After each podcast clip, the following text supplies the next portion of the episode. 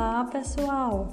Sou Valdênia Costa, acadêmica de nutrição do Uninova FAP e hoje vamos abordar sobre o sistema ABO e o fator RH. Bem, o sistema ABO é constituído de acordo com a presença ou ausência de aglutinogênio e aglutininas. Os aglutinogênios são antígenos encontrados na superfície das hemácias. Existem dois tipos, A e B. Já as aglutininas são os anticorpos presentes no plasma sanguíneo, o anti-A e o anti-B. Este sistema classifica o sangue em quatro diferentes tipos: tipo A, tipo B, tipo AB e o tipo O. Temos também o fator RH, sistema este que indica se o sangue é positivo ou negativo. Conhecer esses dois sistemas é de extrema importância, principalmente no momento da transfusão sanguínea pois ocorrendo a transfusão de um sangue que não seja compatível com o do paciente, vai resultar em uma aglutinação, o qual formará pequenas partículas devido à ligação de hemácias com os anticorpos. Caso aconteça e em grande quantidade, pode levar ao entupimento de uma artéria do paciente, levando-o à morte. Para que isso não aconteça, as aglutininas não devem reagir contra os aglutinogênios. O sangue A é um dos tipos mais comuns. Uma pessoa com sangue tipo A contém anticorpos contra o tipo B, também chamado de anti-B, só podendo receber sangue de pessoas do tipo A ou do tipo O.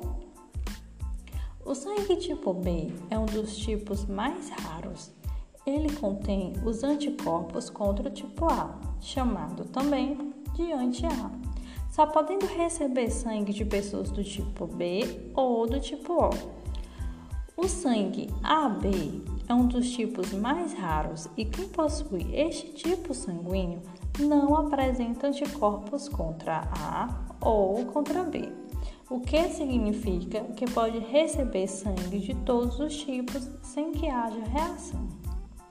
Já o sangue O é um dos tipos mais comuns, possui anticorpos anti-A e anti-B, mas só podem receber sangue de pessoas do tipo O.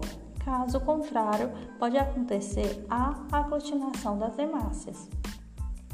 É essencial ainda conhecermos também o fator RH.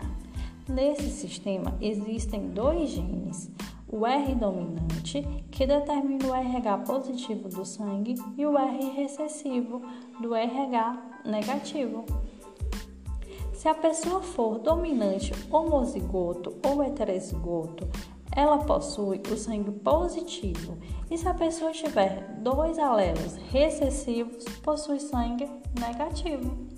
Quem é, quem é RH positivo possui a proteína D já para os que são RH negativo, não possuem essa proteína. Por isso, a importância de reconhecer o fator RH de cada pessoa, principalmente devido às transfusões sanguíneas, pois quem é RH negativo não deve, de forma alguma, entrar em contato com o sangue RH positivo.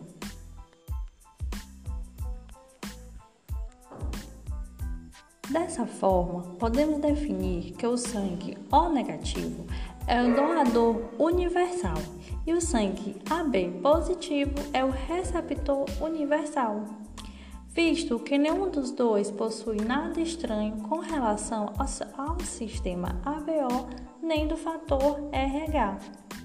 Dentro do sistema RH existe, existem também o RH nulo que é mais conhecido como sangue dourado, porque os glóbulos vermelhos não possuem nenhum tipo de RH. O portador desse tipo sanguíneo pode padecer de anemia leve e tem tendência de maiores riscos de vida. Caso precise de transfusão sanguínea, pois é um tipo sanguíneo raro e só pode receber RH nulo. Algo extremamente complicado, não apenas pela pouca quantidade de pessoas com esse tipo sanguíneo, mas também pelas dificuldades de transporte, na maioria das vezes sendo de um país para o outro. O fator RH durante a gravidez pode ocasionar a eletroblastose fetal, que é uma doença hemolítica causada pela incompatibilidade do sistema RH do sangue materno e fetal é quando a mãe é RH negativo, o que indica que na superfície da hemácia dela não tem a proteína D e o primeiro filho é RH positivo.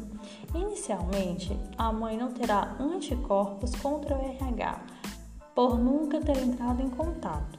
Durante o parto, no corte do cordão umbilical, o sangue do filho que é RH positivo entrará em contato com o tecido da mãe. Depois que isso acontece, o sistema imunológico da mãe começa a produzir anti-RH, pois ele reconhece as células do filho como algo estranho. Na seguinte gestação, caso tenha um filho de RH positivo, esses anticorpos conseguem atravessar a barreira placentária e penetram na circulação fetal, causando uma hemólise. Bem, pessoal, por hoje ficou um pouquinho sobre esses dois conteúdos. Espero que tenham gostado. Tchau, tchau e até a próxima!